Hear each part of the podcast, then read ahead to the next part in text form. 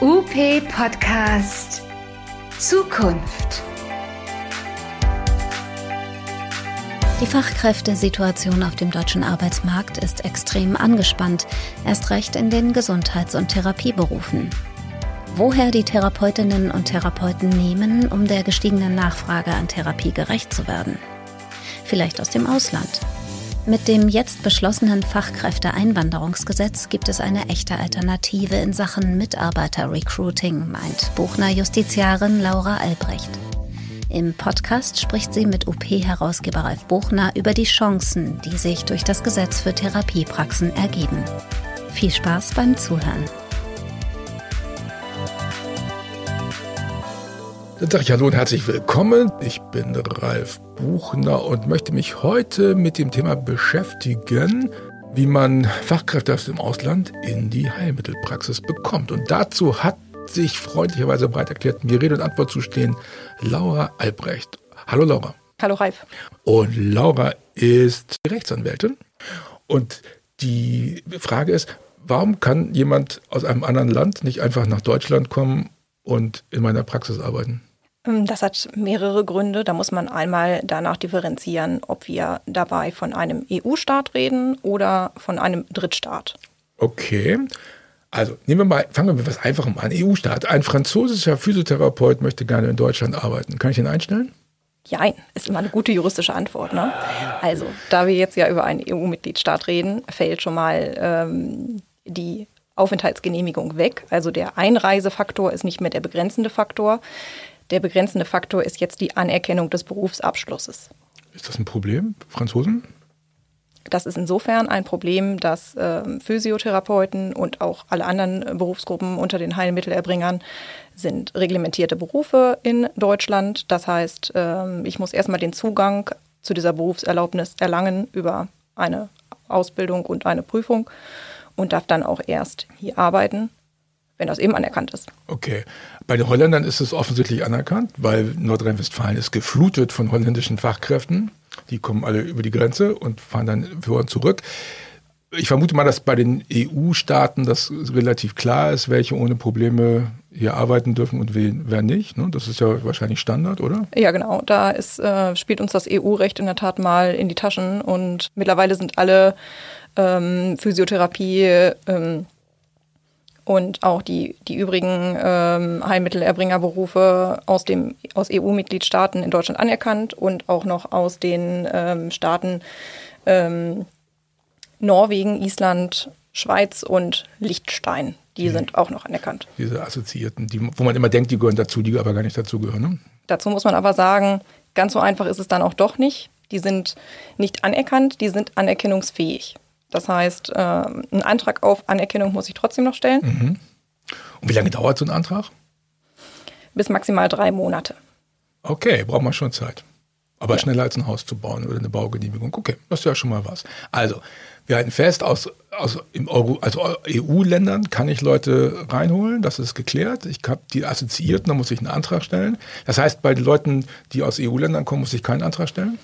Die müssen auch einen Antrag stellen, aber da heißt es eben, die sind anerkennungsfähig. Das äh, bedeutet, da ist, muss eher das, das Gegenteil äh, belegt werden aus äh, Behördensicht. Also da geht es nicht darum, dass tatsächlich festgestellt werden muss, kann die Anerkennung zu 100 Prozent erfüllt werden, sondern eher äh, gibt es vielleicht noch Defizite. Das heißt, man geht grundsätzlich erstmal davon aus, es ist anerkennungsfähig und dann kann im Individualfall nochmal eine Nachprüfung erfolgen. Das ist schon mal ganz gut.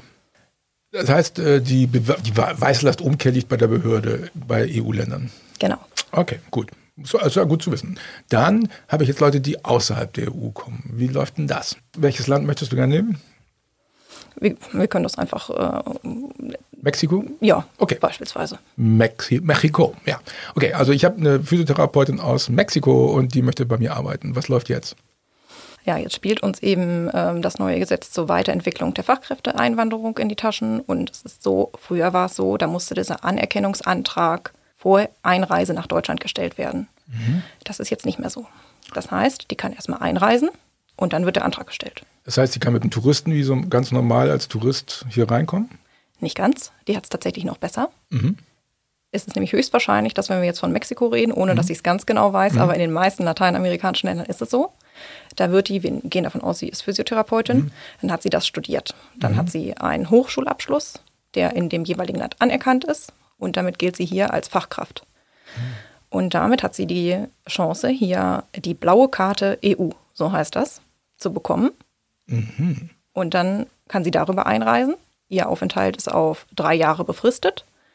Und vielleicht wenn ich sie jetzt äh, hier schon anwerbe und kann mit ihr einen Arbeitsvertrag schließen, wir gehen nachher vielleicht auch nochmal darauf ein, wie ich so einen Partner mhm. finden kann, dann äh, schließt sie, wie gesagt, mit mir schon mal einen Arbeitsvertrag, kommt hierher und hat hier sogar schon eine vorübergehende Arbeitserlaubnis, neben ihrer Anerkennung her zu arbeiten.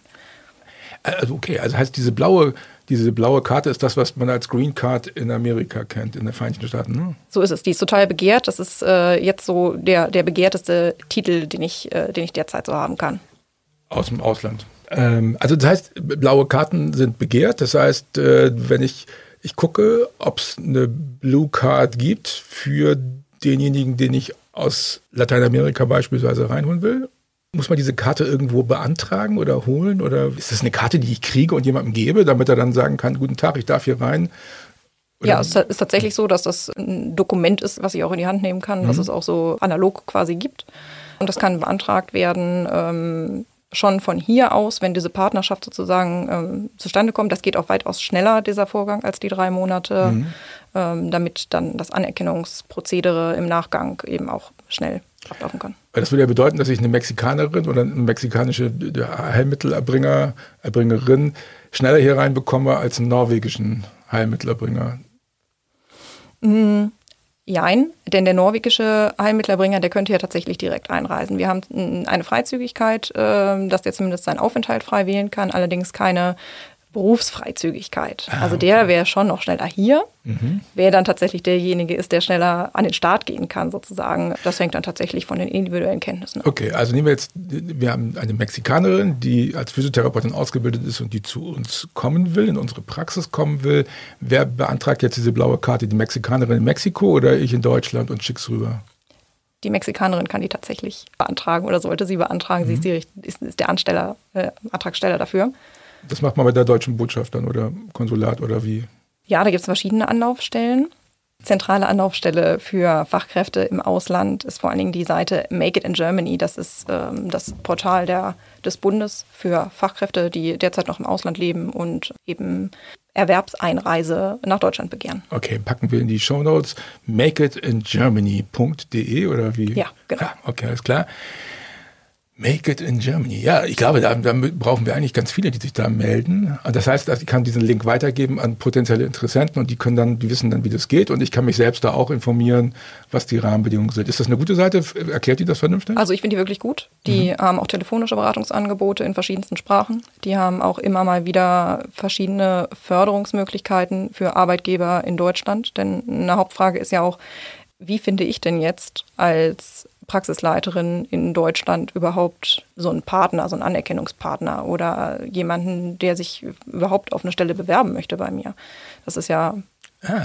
gewisse räumliche Distanz. Wie trete ich denn überhaupt mit denen in, in Kommunikation? Ja, stimmt. Es ist ja schon schwierig, innerhalb von Deutschland Fachkräfte zu finden. Wie finde ich jetzt Fachkräfte im Ausland? Das ist ja noch viel schwieriger. Wie finde ich denn Fachkräfte im Ausland? Hast du eine Idee? Einerseits gibt es gewerbliche Recruiter, die sich darauf spezialisieren, auf ausländische Fachkräfte im Gesundheitsbereich, mhm. ähm, Headhunter-Firmen, die dann tatsächlich in dem jeweiligen Land auch vor Ort sind. Gerade in den lateinamerikanischen Ländern ist es so, dass, dass es dort ja weitestgehend komplett akademisiert ist und diese Firmen, die begeben sich an die Hochschulen und werben da tatsächlich Leute ab. Es hat natürlich immer den Nachteil, dass man dafür zahlen muss. Das ist schon, schon erhebliches Geld. Was kosten sowas? Oh, das kann ich schwer sagen. Mhm. Also die nehmen ja tatsächlich Honorarleistungen für, für Zeiten oder für Vorschläge ah, okay. und das ist ganz unterschiedlich, aber also schon hätte, im erheblichen Rahmen. Ja, also Headhunter in Deutschland, wenn ich jetzt einen Headhunter, äh, um jetzt einen Mitarbeiter, Mitarbeiterin zu suchen, bin ich mindestens bei drei Monatslöhnen dabei. Ja, wahrscheinlich schon, genau. Ja. Na gut, okay, dann haben wir die Einordnung. Das heißt, die muss auch eine Zeit lang bei mir arbeiten, damit ich das Geld wieder rein verdiene. Ne? Genau, und ich muss dann ja auch noch drauf rechnen, dass drei Monate die Anerkennung auch noch dauert. Und ja. da können die Leute bei mir schon beschäftigt sein. Man muss natürlich beachten, die können mir im Prinzip nur assistierend zur Hand gehen, denn die haben ja keine GKV-Zulassung. Äh, das ist das Problem. Die müssen zugelassen sein, bevor sie im GKV-Kontext arbeiten können. Erst kommt die Berufszulassung und dann dementsprechend auch erst die GKV-Zulassung. Kann ich Privatpatienten schon behandeln lassen von den Kolleginnen aus dem Ausland?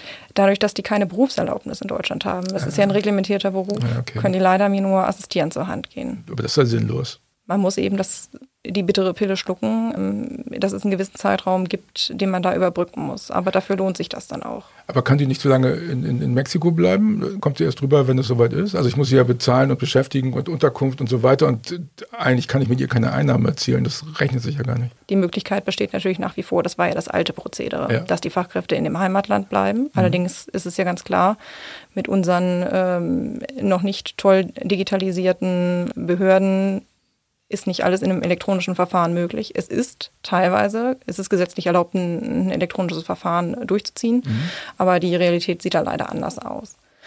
Das heißt, dass es nicht irgendwie, also diese Make It in Germany-Geschichte sorgt nicht dafür, dass das durchdigitalisiert wird und alles elektronisch läuft, sondern bei wem hängt denn das? Wer muss denn solche Entscheidungen treffen? Eine Anerkennung? Die einzelnen Länder, die Gesundheitsämter oder wer, wer entscheidet sowas? Ordnungsämter? Die Landesämter für äh, berufliche Bildung sind dafür zuständig, das Anerkennungsverfahren. Ach du grüne Neune, Landesämter. Das hört sich immer nach, nach Papier und Stempel an und ja, genau. Die Qualität ist einfach total unterschiedlich. Also in Metropolregionen, da mag das schon gut klappen. Ähm, wie gesagt, gesetzlich ist es auch so vorgesehen, dass das Verfahren elektronisch durchgeführt werden kann. Aber man muss eben auch so ein bisschen den menschlichen Aspekt mit einbeziehen. Jemand, der hier ist, der mich kennenlernt als Arbeitgeber, der wird auch anders äh, integriert werden können. Das ist mhm. der soziale Aspekt, der da auch mit reinspielt. Wenn ihr Erfahrungen gemacht habt mit diesen Landesämtern oder ihr macht gute oder schlechte Erfahrungen, lasst uns teilhaben, schreibt uns das nochmal meine E-Mail-Adresse ist ralf.buchner.buchner.de und ich freue mich über Rückmeldungen dazu. Dann können wir mal eine Liste machen. Welche, welche Ämter machen das gut, welche machen das nicht so gut. Das ist ja auch hilfreich für alle anderen, dass sie wissen, dass sie in der Gegend sind, wo man sowas gut machen kann. Wahrscheinlich wissen aber auch die Vermittler, wo das gut funktioniert und wo es nicht gut funktioniert. Ne? Das denke ich auch. Aber das ist noch wichtig, ich muss mich auch nicht an einen gewerblichen oder kommerziellen Vermittler halten. Mhm. Denn wenn man mal auf diese besagte Internetseite Make It in Germany schaut, mhm. haben die auch viele Querverweise zu vorübergehenden Förderungen oder dauerhaften Institutionen. Es gibt zum Beispiel den Europäischen Sozialfonds und da gibt es immer wieder Möglichkeiten, entweder kostenneutral im Ausland Stellenangebote zu veröffentlichen an den Schulen, an den Hochschulen. Und das kostet dann für mich eben nur eine Verarbeitungsgebühr, weil da niemand äh, mit Gewinnbetreibungsinteresse dahinter steht. Oder eben auch einfach solche Börsen, die Kontakte zulassen. Mhm. Und was jetzt auch noch neu ist, das neue Gesetz zur Weiterentwicklung der Fachkräfteeinwanderung sieht ja drei Säulen vor. Das ist jetzt einmal die Fachkräftesäule, die super qualifizierten äh, Hochschulabsolventen. Dann ist das die Erfahrungssäule, mit denen die sich hervorgetan haben, dass sie mindestens zwei Jahre in ihrem Beruf im Ausland gearbeitet haben. Und als drittes, das ist wohl die ja bisher am kritisch gesehenste Säule, die Chancensäule. Auch die, die kein festes Angebot auf einem Arbeitsplatz haben oder bisher als Fachkraft gelten, haben die Möglichkeit, befristet nach Deutschland einzureisen und an einem Punktesystem zu haben. Das ist für das europäische Einwanderungsrecht total neu bisher. Wir kennen Punktesysteme aus Kanada, wenn ich mich recht erinnere. Da gibt es so Punktesysteme auch. Da muss man sich korrekt verhalten, dann kriegt man einen Punkt. Und wenn man genug Punkte hat, dann darf man da bleiben. Ne? Also es ist jetzt die vereinfachte Version. So wird es hier auch sein. Und dann gibt es wieder eine Karte. Diesmal ist es nicht die blaue Karte, es ist die Chancenkarte. Ach. Da kann man ja auch schon viel, viel hineininterpretieren in diesen Begriff. Oh, oh man merkt, also es, es wird nach wie vor auch gerne an, an Kärtchen festgehalten, die so händisch sich auch anfassen lassen und ausgegeben werden können. Was halt für Heilmittelerbringer der Vorteil ist, das bringt halt wieder einen Pool an Leuten nach Deutschland, die ich vielleicht noch gar nicht kennengelernt habe, zu denen ich noch keinen Kontakt geknüpft habe, als sie noch im Ausland waren, aber die sich hier befinden und die das Delta an Bewerbern ähm, für meine offenen Stellen vergrößern. Okay. Das heißt, Make It in Germany ist schon die richtige Seite, auf die man geht, um all solche Sachen äh, sich genauer anzugucken. Und ähm, du sagst, man versteht das, das ist ja auch ganz gut. Also nehme ich jetzt an, ich habe jemand gefunden. Also nehmen wir wieder die Kollegin in Mexiko, die da gut ausgebildet, akademisch ausgebildet nach Deutschland kommt. Die hat eine blaue Karte bekommen und alles ist okay. Jetzt kommt sie.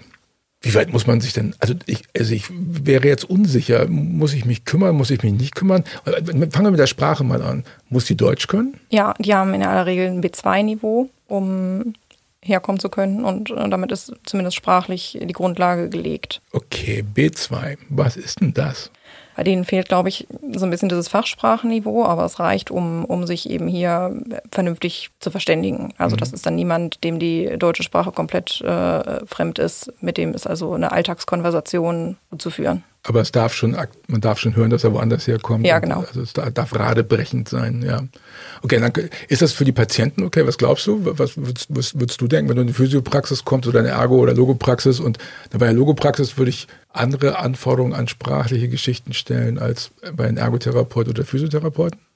Ja, auf jeden Fall. Das, da muss schon noch differenziert werden. Und deshalb gibt es ja bei Physiotherapeuten oder anderen Heilmittelerbringern aus Drittstaaten auch ein Anerkennungsverfahren, wo eben auch geprüft wird, wird ob die fachsprachliche Kenntnis vorliegt. Mhm. Es ist natürlich grundsätzlich, kann das auch als Vorteil gewertet werden. Und dann wir müssen ja auch schauen, Mitbürger, die jetzt auch einen fremdsprachlichen Hintergrund haben, die fühlen sich vielleicht besser betreut und sind dann auch besser in der Compliance, wenn da jemand ist, der muttersprachlich auch einen anderen Background hat. Das kann ah. eine große Chance sein, eben auch ähm, ja, also ausländische also ich, Patienten abzuholen. Also wenn ich jetzt hier in Kiel eine spanische Community habe und die kommt zu mir und ich hole mir jemanden aus Mexiko, der äh, die oder der äh, Physiotherapie kann, dann könnte man sogar hinkriegen, dass man sagt, wir bieten Muttersprachler, also in diesem Fall spanisch sprechende Leute, an die, die betreuen. Ja, das ist auch ein Geschäftsmodell. Muss man gucken, ne? wo man jeweils unterwegs ist.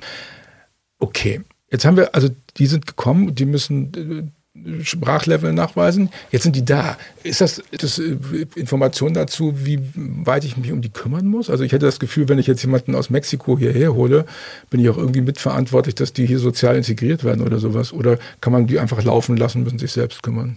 Sowas ist natürlich gesetzlich äh, schwer zu regeln, inwiefern da der Arbeitgeber eine Pflicht hat und eine Obliegenheit, sich um die Integration zu kümmern. Und das ist eben einerseits sieht das Gesetz eigentlich eine, als Voraussetzung für die Einreise an, dass derjenige seinen Lebensunterhalt frei bestreiten kann.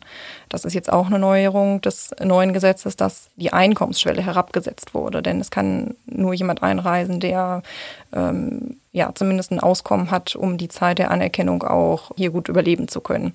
Deshalb ist der monetäre Aspekt, glaube ich, gar nicht so der schwerwiegende, mhm. sondern tatsächlich so ein bisschen der das Umfeld, der soziale Kontakt. Und da würde ich natürlich schon eine gewisse Verantwortung bei dem Arbeitgeber sehen.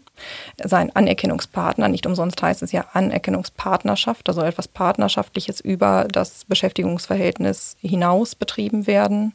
Man muss aber trotzdem auch ganz klar sehen, das sind Fachkräfte. Die sind hier nicht hergekommen oder kommen hier nicht her mit dem Anspruch, hier betütelt zu werden, sondern um hier eben ihren qualifiziertes Wissen auch leisten zu können. Oh gut, die wollen ja trotzdem sozial integriert sein, oder? Also würde ich jedenfalls, wenn ich jetzt mir vorstelle, ich gehe nach sonst wohin, dann will, würde ich schon versuchen, sozial integriert zu werden. Aber das ist ja in der Praxis in der Regel auch kein großes Problem.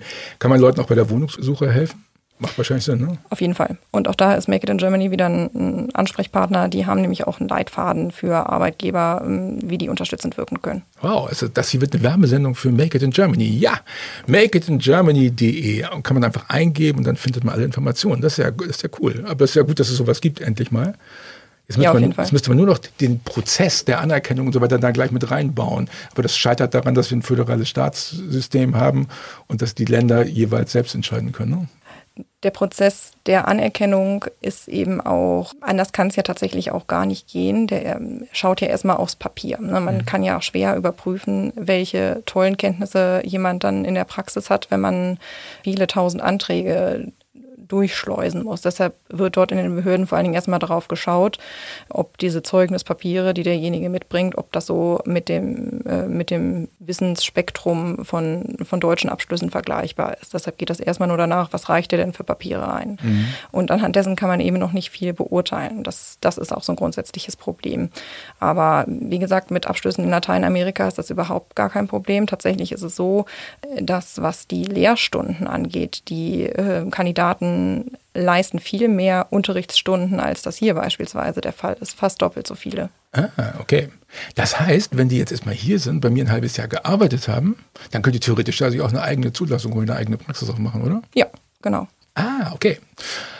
Also, wir stellen fest, Lateinamerika ist cool als Ressource, aber die sind auch richtig, also wenn die richtig gut sind, können die das theoretisch machen. Machen ja auch die Holländer. Die machen ja auch Praxen in Nordrhein-Westfalen und sonst wo auf und sind trotzdem holländische Staatsbürger. Das ist, ist ja auch gut, dass wir Freizügigkeit haben, dass sowas funktioniert, ist doch klasse. Was gibt es noch, was ich beachten muss als Arbeitgeber? Noch irgendwas, was wir noch nicht besprochen haben?